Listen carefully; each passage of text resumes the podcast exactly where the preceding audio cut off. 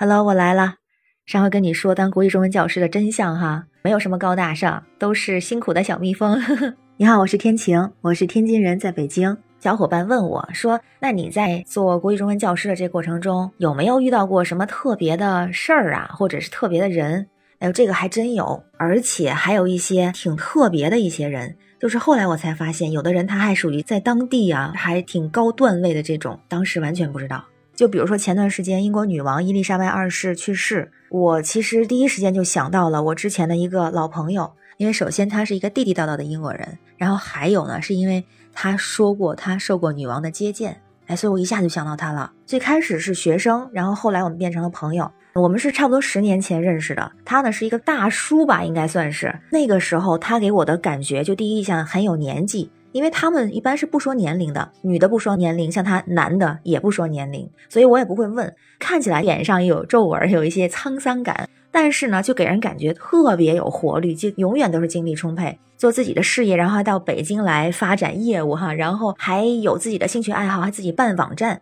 等等，就感觉就一天到晚不闲着的这么个人。一开始也没有觉得很特别，就觉得哦，这个英国的大叔，哎，人家很厉害，而且来到了中国，每天骑着自行车在胡同里边穿梭，就这种状态。后来就很熟了，过了一两年之后，才知道他当时已经六十多岁了。不是一般人，他在英国当地小有名气，是一个当地的企业家，而且一开始在创业的时候就做当地通讯设备的一个什么业务，好像还是一个挺有地位的人。他在英国 Cambridge，在剑桥那个地方有一个山头的别墅。我当时听，哦，好吧，但是也没多想，因为我当时他说的更重要的一个信息引起了我更大的注意，就是他曾经受过英国女王的接见。应该也是在之前他创业的时候，在当地成为小有名气的企业家的时候，那我就很好奇嘛，那我就说，女王要接见你们的话，都干什么呀？是会请你们吃饭吗？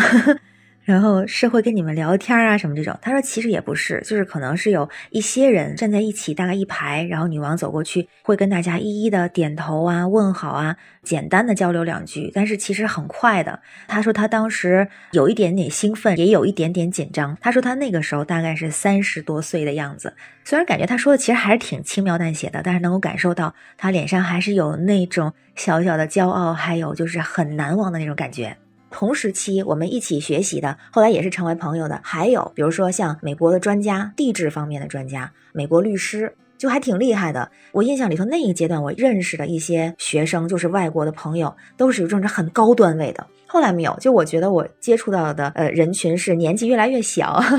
他们都是当时的当地的一些成功人士啊，或者是有一些社会地位的人。我其实不太注意这些，我不太在意我的学生或者这些外国朋友他们到底是干什么的，就跟他们一样的交流就好了。我觉得我们当时交流的状态还挺好的，就是都能够很真诚的去表达，同时在交流的时候呢，也很有那种边界感，这点我觉得很好。跟他们一起交流，其实我觉得也学到了很多，就什么时候你会说，什么时候会停止，哎，我觉得这个还蛮好的这种感觉。因为其实我们在聊的时候，社会上的事儿啊，或者身边发生的事儿啊，这个为主。但是其实也就是没法回避的，也会谈到不同的国家，但是不会涉及到敏感话题。他们私下聊什么我不太清楚，但反正我在的时候，大家聊的时候都还很舒服、很自然的这种状态，不会让你觉得有特别大的冲突，或者是冲击，或者是什么样的感觉。然后不涉及这些敏感话题，其实对我来说还有一个比较特殊的原因，是因为我之前听像我的导师啊，或者一些前辈会告诉我们，因为这个行业比较特殊，你接触到的很多人他是国外来的人，那有的人他可能是来的时候是有一些特殊任务的，有些特殊身份，在说话的时候要特别的留意。但是我觉得我虽然没有特别的去留意这些事情，但是也会有这种基本的边界感在里头。而且除了他们之外，其实还有一些像韩国歌手啊、日本学者啊、俄罗斯商人等等。大家如果在一起谈论的话题过于的开放或者过于随意的话，有时候可能还会引起一些矛盾。所以我们还挺注意这些的。但是有的时候难免也会碰到一些比较敏感的事情发生在教学过程中。我就举一个特别小的例子，比如说在上课的时候练习造句子嘛，类似这样的。我就记得有一个日本的学生，后来应该是一位学者，他就造了一个句子，那个句子跟当时的日本的某位首相有关系，也是当时参拜了什么神社的首相的。对咱们来说肯定是那种坚决抵制、深恶痛绝的。那我们当时比如说学了类似一个足智多谋什么这样的词。他呢，就是造句的时候就会提到这个首相，我觉得他是一个足智多谋、怎么怎么人。那我的反应是什么呢？因为他提到了这个敏感话题，但是我又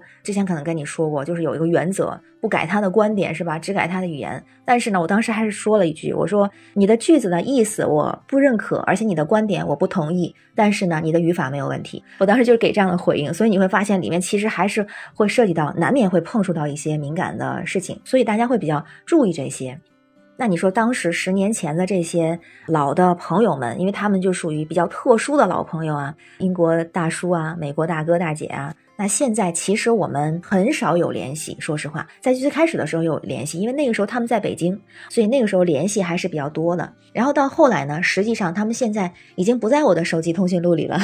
当然也是因为换了手机，也换了号码，这个也有关系。在他们刚开始回国的时候，我们还会有一些联系。比如说还会问候啊发消息，但是后面其实就会变少了，因为我是觉得，毕竟他们也是一些在当地所谓有身份有地位的人，对我来说，他的身份和地位并不重要，对我来说就是我的一位老的朋友，我们曾经相识，我们当时在北京的某个四合院里边，或者我们在北京的某个咖啡馆里头去聊天。我们有着不同的面孔，有着不同的主张，我们来自不同的地方，但是我们还可以很融洽的去相处。而且可能是因为我这个行业的特殊性，它需要比较留意，就是国际关系啊或者文化化冲突的这些方面。我觉得现在我们都在各自的国家，有着各自的生活，那这种状态其实对我来说也是挺好的。但是并不代表我们之前的友情就结束了，只是因为现在我们可能更好的是处于一种不去过多的打扰的这样的一个状态。也许某一天我们还会，比如说在网上找到联系方式，再去问候一下。但是呢，平时其实也没有必要过多的去接触。但是这并不代表我们忘记了。我想，至少在我心里还是会祝福他们的。我想大家也许彼此也会都有一个祝福吧，也会留有当时最美好的记忆。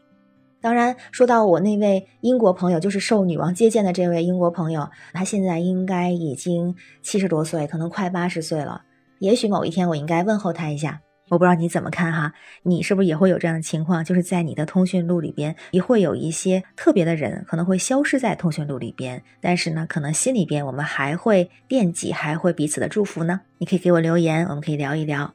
我是天晴，这里是雨过天晴，感谢你的关注、订阅、点赞和分享，让我们心中保有着美好，每天加油，每天好心情，拜拜。